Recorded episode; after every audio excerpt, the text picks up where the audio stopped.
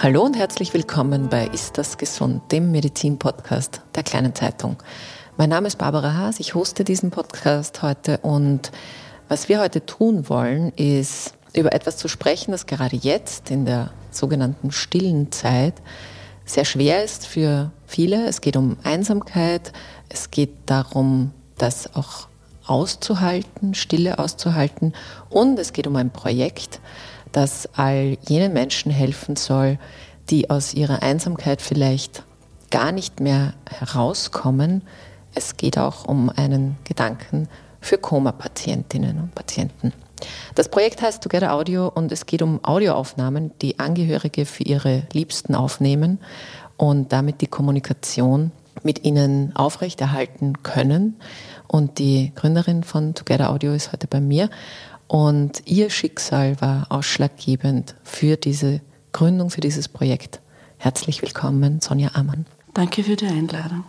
Liebe Frau Amann, ich möchte zum Start zurückspringen in der Zeit und zwar eigentlich genau zwei Jahre. Ihr Ehemann lag zu dieser Zeit im Koma nach einer Covid-Erkrankung. Können Sie uns da nochmal mitnehmen? Was ist denn da passiert? Also wir sind im Oktober 2020 an Covid erkrankt. Mein Mann hatte dann diesen typischen Verlauf, wie wir ihn alle im Fernsehen gesehen haben. Covid, zwei Wochen später dann die Lungenentzündung und mit der wurde er dann ins Krankenhaus eingeliefert und dann zwei Wochen später wurde er in Tiefschlaf gelegt, weil er Lungenversagen hatte. Und die Situation war ich mag jetzt nicht sagen aussichtslos, aber es wurde mir vom ersten Moment an gesagt, dass er sterben könnte, weil die Lungen sehr, sehr, sehr in Mitleidenschaft gezogen wurden. Und die Situation für mich war natürlich äh, absoluter Schockzustand, Hilflosigkeit, Ohnmacht und dazu noch das Gefühl, ich kann nicht bei ihm sein. Und es gab damals auch die Bilder, dass die Menschen einsam auf den Stationen sterben und das hat mich, ähm, ich sage, sehr, sehr, sehr ohnmächtig gemacht. Ich habe dann nach Lösungen gesucht, ob ich vielleicht nicht doch äh, irgendein Schlupfloch finde. Also Sie durften auch gar nicht ich durfte ähm, bei ihm zu sein. dem Moment nicht und habe dann, da uns Musik sehr verbunden hat, ein großes Thema in unserer Beziehung war, habe ich mich daran erinnert, dass Musik einfach hilfreich ist, dass Stimmen, Geschichten hilft unterstützend sind und habe im Krankenhaus nachgefragt, ob ich was bringen darf.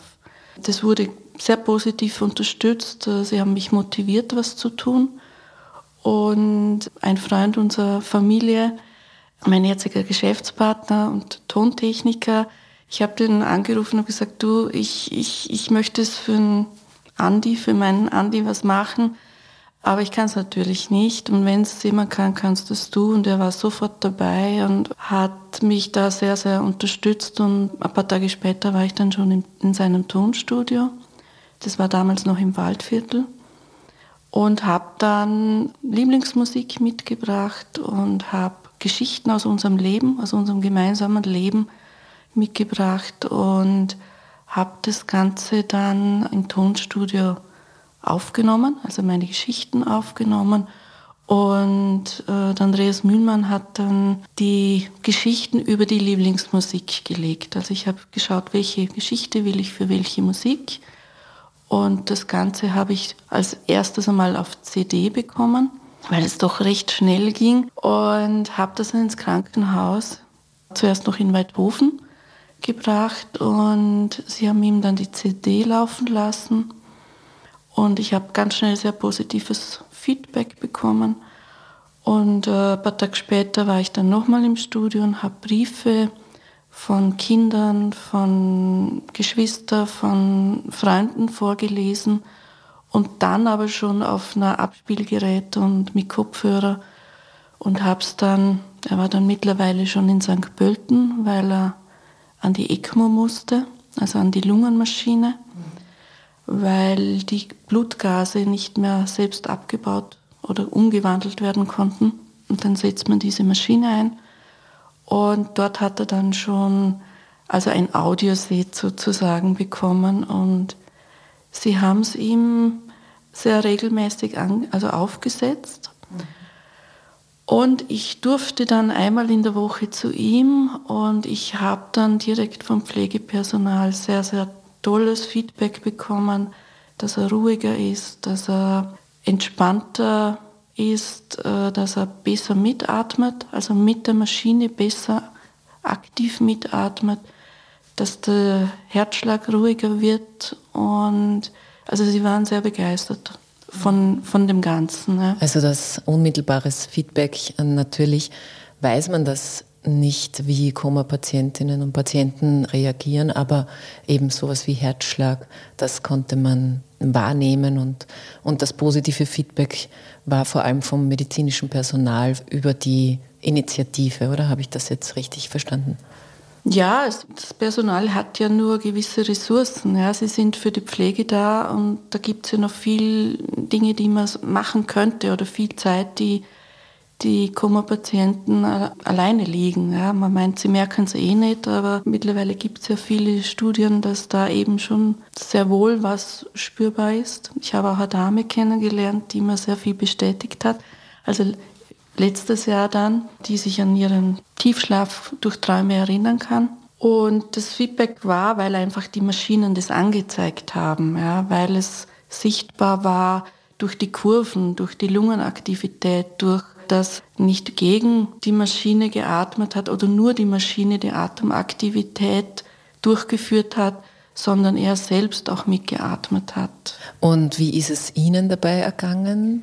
Also wie war es für Sie, dieses, das, das umzusetzen? Für mich war es ganz, ganz, ganz wichtig. Also ich habe gemerkt, ich kann was tun für ihn. Ich habe die Audiofiles auch selber mit nach Hause und habe sie immer wieder angehört. Natürlich unter Tränen, weil es ist, es ist ein Bruch. Ja. Es ist, der Lieblingsmensch ist mm, nicht mehr greifbar. Ja. Es ist, er ist irgendwo und, und für einen nicht mehr spürbar, greifbar oder ja, spürbar. Ja, es ist, als ob er nicht mehr da wäre. Und in der Situation weißt du ja nicht, wo es hingeht. Geht es in die eine Richtung oder in die andere Richtung? Also es ist so eine Zwischenwelt und da steckst du irgendwo auch mit drin. Und das für ihn machen zu können und zu wissen, dass er gut reagiert, also dass es eine Reaktion gibt. Und für mich auch das immer wieder anzuhören, hat mir dieses Gefühl von wieder Verbundenheit gegeben, ja, weil ich wusste, dass er mich hört.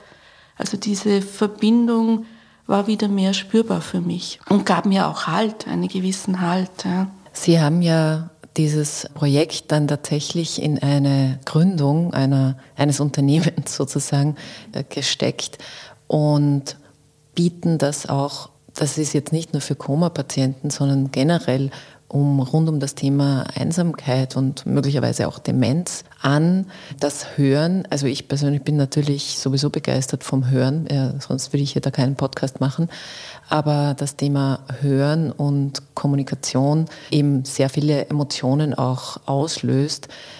Bevor wir aber über dieses Projekt reden, würde ich noch gerne ein bisschen Ihre Geschichte einen Schritt abschließen, sagen wir so, weil er hat positiv reagiert, aber es ist eben in die eine Richtung und nicht in die andere gegangen. Wie viel Zeit ist da vergangen? Also er lag insgesamt nicht ganz sieben Wochen im Tiefschlaf. Und ja, man hat mir jeden Tag gesagt, dass er sterben kann.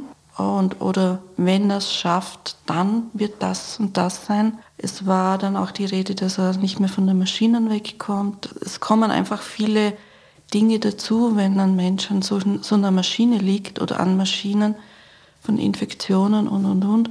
Und schlussendlich ist er an der Lungenembolie, an einer Lungenembolie und Organversagen, also infolge von, ja, gestorben. Und man wusste ja da schon, dass Covid dann einfach noch an längerer, sich auch nach Wochen nochmal zuschlagen kann, weil er einfach den Körper so geschädigt hat. Ja. Ich weiß einfach heute, dass ich ihm mit diesen Botschaften, also ich bin überzeugt davon und es ist ein ganz tiefes Gefühl in mir, dass ich ihm sehr viele glückliche Momente noch schenken konnte, weil er, ich konnte ja maximal eine Stunde einmal in der Woche bei ihm sein, was eh viel war zu der Zeit, aber ich war doch öfters da, zumindest hörbar. Ja, und es ist kein Heilmittel, aber es ist, also kein Heilmittel, es verspricht kein, ein, Mann, ein Mensch kann trotzdem sterben, ja, oder er kommt wieder zurück ins Leben, aber ich war da, ich war für ihn da, auch wenn ich nicht vor Ort sein konnte. Das ist ja genau die Idee, die Sie jetzt da ähm, auch anderen zuteil werden lassen möchten. Also ich würde mal umschreiben, man kreiert Nähe, auch wenn man eben nicht äh, rund um die Uhr da sein kann. So geht es ja vielen Angehörigen von Koma-Patienten, Patientinnen, aber wahrscheinlich auch von Angehörigen, deren Liebsten irgendwie ähm, anders nicht mehr so da sind. Wie funktioniert denn das jetzt mal ganz äh, praktisch gesehen? Was tut man da? Also wenn man mit uns oder mit mir, mit uns in Kontakt geht, ist einmal das Erste, dass wir einfach nochmal aufklären, worum geht es mir, was machen wir denn überhaupt, was ist der Sinn. Wir nennen das Bonding Moments. Ja. Wir, wir, machen, wir schaffen verbindende Momente und unser, also der Angehörige bekommt dann ein, ein Buch zugeschickt, das ich geschrieben habe. Es ist ein Begleitbuch oder Ratgeber für das Thema. Also da drin kommt zum Beispiel vor, ein, ein Tagebuch zu schreiben. Ich habe es Tiefschlaf-Tagebuch genannt. Ich habe es auch gemacht, weil ich wollte ihm einfach die Zeit, die ihm fehlt. Also wenn du im Tiefschlaf bist, fehlt dir eine Zeit. Äh, Zeit ja? dass er wusste oder lesen oder ich ihm dann hätte vorlesen können, was passiert ist. Natürlich war es für mich auch gut. Schreiben tut gut, ja, das weiß man. Also es war für mich auch eine Art Therapie. Und in diesem Buch drinnen ist diese Anregung da, schreib die Dinge nieder für dich oder für deinen Lieblingsmensch, damit du vorlesen kannst oder vielleicht hinterher nochmal lesen, weil ich lese immer mal wieder kommt mir das Buch, mein Buch in die Hand. Ja. Ist etwas Wichtiges für mich. Und dann geht es aber auch darum, was kann ich für Geschichten erzählen. Ja. Ich möchte ja meinem Lieblingsmenschen, der jetzt im, im Koma liegt, äh, Erinnerungen, dass er Erinnerungen wach werden, dass etwas wieder in, in Bewegung kommt, vielleicht der Lebenswille wieder aktiviert wird. Ja. Und da gibt es auch Beispiele von meinen Geschichten, Auszüge von meinen Aufnahmen, die ich hineingeschrieben habe. Also die Auseinandersetzung mit, was will ich für Geschichten, was will ich erzählen und kann das auch gleich niederschreiben. Und dann geht es natürlich auch, wie komme ich zum Schreiben? Das ist ein großer Punkt, weil das Gehirn ist in einem Schockzustand, also in einem außergewöhnlichen Zustand. Das heißt, gewisse Hirnregionen sind nur auf Notprogramm. Also Sprachzentrum und die Logik. Die laufen auf Notprogramm und dann sollte ich schreiben. Ja. Und ich, ich gebe da Anregungen, wie ich zum Schreiben komme, damit es in Fluss kommen kann. Ja, Schritt für Schritt, dass ich mir Notizen mache und, und, und äh, das Ganze niederschreibe, Anregungen. Ich habe damals freigesprochen, aber ich mache das gern, es liegt mir, aber ich weiß, dass da viele Menschen gibt, die das, die Hemmung auch vor einem Mikrofon haben, vor dem Ganzen. Und ich versuche, oder wir versuchen in dem Buch drinnen und schon, und dann natürlich auch im persönlichen Gespräch, diese Hemmung zu nehmen, weil es muss nicht perfekt sein. Es geht absolut nicht um Perfektionismus, sondern es geht um die Stimme. Es geht auch nicht darum, ob ich eine perfekte Stimme habe äh, ausgebildete Stimme, sondern dass ich einfach rede mit meinen Emotionen, mit dem, was ich gerade spüre, was ich fühle. Und dafür gibt es auch die Möglichkeit, dann über einen QR-Code meine Beispiele, Ausschnitte aus meinen Beispielen, wo man die verschiedenen Stimmungen hört, wo man mitbekommt, oh, oh äh, sie redet freudig, weil es geht zum Beispiel um einen Urlaub und dann kommt ein Punkt, wo ich nicht weiter weiß, wo das Wort fehlt, weil es ums Jetzt geht und nicht um die Vergangenheit. Und ich muss warten, bis dieses Wort kommt. Und, aber auch das, es gehört dazu. Ja, es soll nichts irgendwie künstlich sein. Ja. Wir werden oft gefragt, ob, ob ich die Aufnahmen mache. Ich sage, nein, Das Ziel ist, dass die Angehörigen es selbst machen und wir bieten das Ganze so an, also wenn die Aufnahmen gemacht werden, bin ich dabei, bin ich persönlich dabei und es ist ein Zwiegespräch. Also man muss jetzt nicht vor einem Mikrofon und so wie wenn man Sprecher ist, ja, sondern man darf mir die Geschichte erzählen. Und die werden einfach aufgenommen und werden dann so geschnitten, zusammengeschnitten dass, und auf die Musik gelegt, dass das dann eine Geschichte wird. Wie schwer ist es Ihnen denn gefallen, Ihre Geschichten, also es sind ja intime Bonding-Moments, mit anderen einfach so zu teilen? Es war natürlich schon eine Entscheidung, sage ich. Ich habe Ausschnitte raus, wo ich wusste, das kann ich, das ist okay, wenn ich das Menschen anhören lasse. Aber schlussendlich weiß ich, warum ich es mache, weil es eine Motivation ist für andere Menschen, die genau auch so ein Schicksal haben, wie ich und ich dadurch motivieren kann. Also das gibt mir auch die Kraft, um das jetzt zu tun und auch zu machen ja, und, und die Energie, weil ich einfach weiß, es ist gut. Aktuell, Sie haben schon gesagt, Ihr leider verstorbener Ehemann hat reagiert auf diese Audiofiles, auf Ihre Stimme, auf Ihre Geschichten. Es ist noch nicht schlussendlich bewiesen, welche genauen Formen Audioimpulse auf Koma-Patienten haben. Aber es gibt eine Studie aus 2021 aus den USA, die was Interessantes gezeigt hat. Da wurde festgestellt, dass Menschen, die gemeinsam eine Geschichte hören oder einen Kinofilm schauen, nähern sich in ihrer Herzfrequenz einander an. Und bei Koma-Patientinnen hatte man das ebenfalls mit solchen Hörbüchern eingespielt und das war natürlich eine geringere Angleichung, aber dennoch hat man nachweisen können, dass Patienten und Patientinnen, die sich sehr angeglichen haben, hatten sozusagen bessere Chancen, wieder aufzuwachen. Also das, das hat diese Studie herausgefunden. Das fand ich sehr interessant, was es eben mit Stimme, Emotionen und mit diesem ja, mit unserem Sprachorgan, was wir vielleicht gar nicht so oft so wahrnehmen, eigentlich auf sich hat. Aber wenn ich Ihnen zuhöre, dann ist es auch und vor allem auch eine Stütze für die Angehörigen, oder? Genau, also es ist, es ist für beide Seiten. Ja. Es ist auch für die Angehörigen, weil sie was tun können. Es ist auch selbst die Auseinandersetzung mit den Geschichten, ja, weil ich, ich suche die Musik, was gibt es denn für Lieblingsmusik? Ja? Gibt es gemeinsame oder gibt es, äh, wozu tanzen wir oder wozu haben wir getanzt? Ja? Natürlich tut's weh. Natürlich tut's weh, aber es ist in dem Moment, also bei mir war es so, war einfach die Freude, für ihn was tun zu können, viel mehr in dem Moment da, wie, wie meine Angst, dass er sterben könnte oder nicht mehr kommen könnte. Ich, vielleicht ist äh, ein gewisses Loslösen aus dem Moment, der gerade wirklich dein Leben beherrscht auch. Also dass eine Losgelöstheit stattfinden kann in der Situation. Und es sind ja Geschichten, die einem, man sucht ja Geschichten ein, die einem wirklich vom Herzen kommen. Ja. Ich habe zum Beispiel von unserem Kennenlernen erzählt, von unserem ersten Kuss oder vom Hochzeitstanz, weil er mich überrascht hat, dass er auf einmal Walzer tanzen konnte und vieles Sinn gemacht hat, weil ich äh, ihn nicht erreicht habe und und und. Ja. Oder eben vom Urlaub. Aber ich habe genauso erzählt, wie es mir jetzt geht. Und dass die Menschen da sind für mich, weil ich das Gefühl hatte, er soll das wissen. Er muss wissen, wie es mir geht.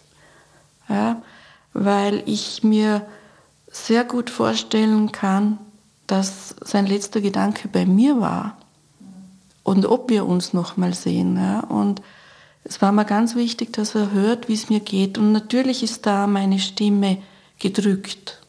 Ja, also wie beim Hochzeitstanz, da ist was freudig und lebendig.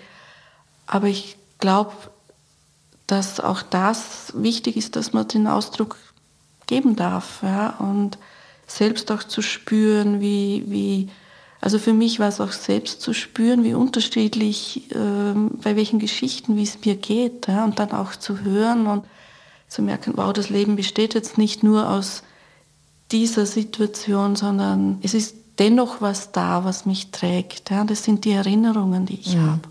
Also ist es auch ein Teil, ein bisschen eine Aufarbeitung zu beginnen im sozusagen im, im Wunsch und im Ansinnen für den anderen Menschen was ähm, äh, zu geben, aber eigentlich gibt man eben für sich selber auch was ähm, oder erstellt auch für sich selber was. Auf jeden Fall, weil es beginnt ganz sicher eine Form von, von Aufarbeitung, weil in der Situation, wie ich war und jeden Tag zu hören, dass er vielleicht stirbt, setzt du dich mit dem Tod ja sehr auseinander.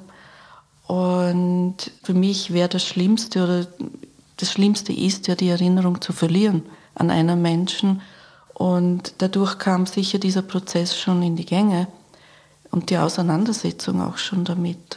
Und dass diesen Momente nie verloren ging, auch wenn er jetzt im Tiefschlaf ist oder möglicherweise sterben könnte, ja, äh, aber die Erinnerungen sind da und, und auch, ich habe das ja, man macht es ja aus Liebe zu einem Menschen.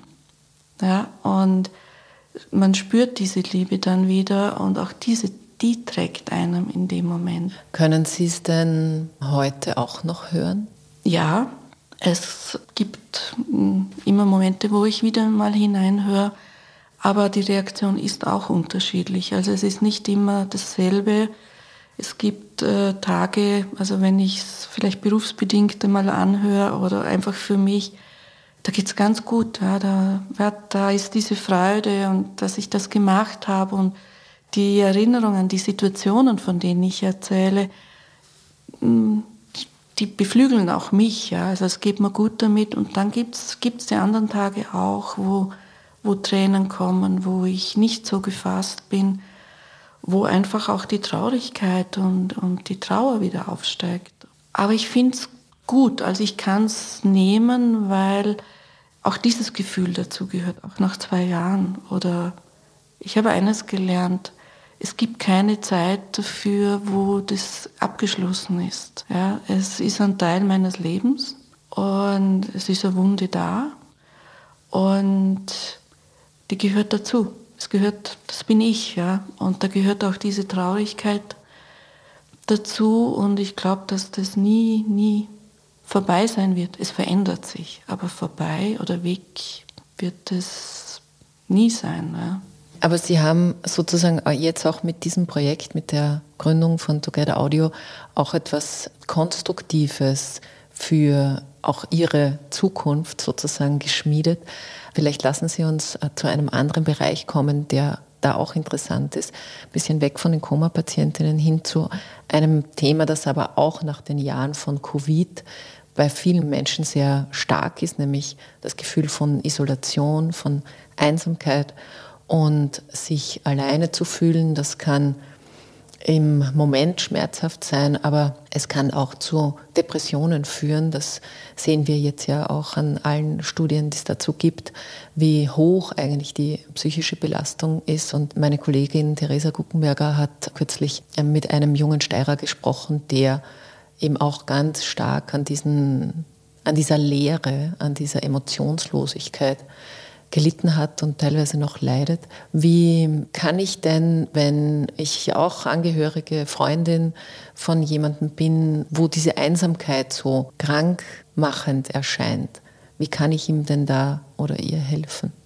Ich sage mal, es ist eine schwierige Frage, weil sich derjenige natürlich helfen lassen will, muss. Ich habe eines gelernt, mir ist natürlich die Einsamkeit auch begegnet. Und ich habe eines gelernt, wenn ich die Hand nicht ausstrecke, oder es kommen Menschen lange auf mich zu, aber wenn ich ihnen die Hand nicht reiche, dann gehen sie irgendwann. Was ich tun kann, ist diesen Menschen mitnehmen, ja, ihm wirklich, vielleicht ist auch Musik, ja, genau dieses, diese, diese Punkte, wenn ich, wenn das ein Freund von mir ist, ich würde ihm sagen, komm, hören wir uns deine Musik, hören wir uns Lieblingsmusik an. Ja. Ich nehme ein Beispiel. Ja. Meine Enkelin ist drei Jahre alt, dreieinhalb. Und sie ist in einem Alter, wo man merkt, man nennt das Trotzphase. Und oft gibt es die Momente, wo sie so nichts will. und wo sie das auch ausdrückt. Ja. Und ich glaube, da ist so der Punkt äh, zum sagen, ja, du, das darf sein, lehn das jetzt nicht ab, dieses Gefühl in dir, aber tun wir was, das dir wieder Freude macht, weil auch das gehört dazu. Und wenn du jetzt dir tanzen hilft, dann tanze. Dann probieren wir es einfach, tun wir es miteinander. Dann tanzen wir wild im Haus herum, ja. Oder gehen spazieren. Aber das heißt, dass, das wären ja jetzt sozusagen Situationen, wo man gemeinsam ist. Genau. Aber natürlich kann ich äh, mit, mit solchen Aufnahmen auch ja, hingehen und Botschaften aufnehmen und diesen Freund motivieren auch, ja, ihm das, was ich ihm sagen möchte und wo, wo sonst vielleicht nicht ankommt oder erst dass er das immer wieder hören kann, ja, diese auch vielleicht gemeinsame Geschichten, ja, die, die man erlebt hat, dass die Erinnerung, dass die Zeit auch mal anders war oder anders werden kann, dass wieder anders werden kann, dass man wieder aufblickt und den Kopf hebt und die Hand reicht Sie haben gesagt, das Personal damals bei Ihrem Ehemann war, hat Ihnen positives Feedback gegeben. Sind Sie denn jetzt auch in, in Kontakt mit medizinischen Organisationen? Ja, wir haben mittlerweile, wir nennen es Kooperationspartner mit Pflegebetreuungsheim, die das anbieten, Angehörigen, um für ihre Demenzpatienten, also Demenzkranke, ja, das machen zu können, die Aufnahmen. Wir haben auch schon Kliniken, die mit uns zusammenarbeiten, die wir waren irgendwie fast ein bisschen geflasht, weil, es, weil sie so begeistert waren, weil sie gesagt haben, endlich nimmt das jemand in die Hand. Wir wissen, dass die Dinge gut sind für unsere Intensivpatienten oder Aufwachphasen oder in Situationen, wo sie lange alleine sein müssen, die Patienten und sie immer versucht haben, die Angehörigen zu motivieren, etwas zu tun und dass es jetzt uns gibt, die das Ganze, erstens die Erfahrung da ist, die persönliche Erfahrung, aber das zusammengefasst haben und sehr professionell ausgearbeitet haben. Also wir wurden freudestrahlend empfangen und der Herr saß vor uns und hat gesagt, wir wollen das, wir wollen das anbieten. Und das ist natürlich wieder Motivation und, und zum Weitermachen und auf mehr Kliniken zuzugehen oder Betreuungsheime. Ja, das löst jetzt natürlich nicht die Probleme, aber es, so wie sich das anhört, ist es auch eine Erleichterung einerseits eben für das Personal in den Kliniken, die eben schlicht nicht die Zeit haben und natürlich auch nicht diese Art von Beziehung ist ja eben nicht der Fall und auch die Angehörigen, die entlastet werden, weil sie haben jetzt die Erfahrung nicht, aber ich stelle es mir trotzdem sehr schwer machbar vor, immer da zu sein, immer anwesend zu sein und immer sozusagen die Energie zu liefern, die man gerne liefern würde. Also ist es da sozusagen an mehreren Stellen eine Erleichterung. Wann würden Sie denn sagen, ist das Projekt gelungen oder ist es schon gelungen? Es ist schon gelungen. Also ich finde das, was jetzt äh, entstanden ist, schon daraus und, und das enorm, enorm tolle Feedback, was wir von allen Seiten bekommen. Es ist schon gelungen, ja. Sehr schön. Dann sage ich mal Danke fürs Gespräch. Danke, gerne. Danke für die Einladung nochmal. Hat mir sehr, wie soll man sagen, ich würde nicht sagen, das hat mir Spaß gemacht, weil das ist irgendwie nicht gut für also das, dem Thema nicht ganz angemessen, aber es hat mich sehr positiv gestimmt, sagen wir so.